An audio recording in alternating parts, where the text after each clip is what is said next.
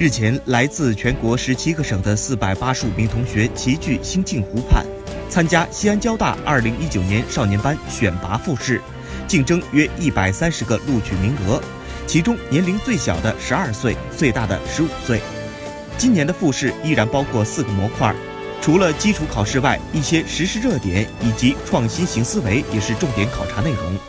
比如测量大雁塔的高度。通过电影《流浪地球》计算太阳的表面温度，以及对春节感动了无数人的铁路情侣发表感想，还有如何用一个刚嚼过的口香糖戳破坚硬的椰子壳等等，涉及内容十分广泛。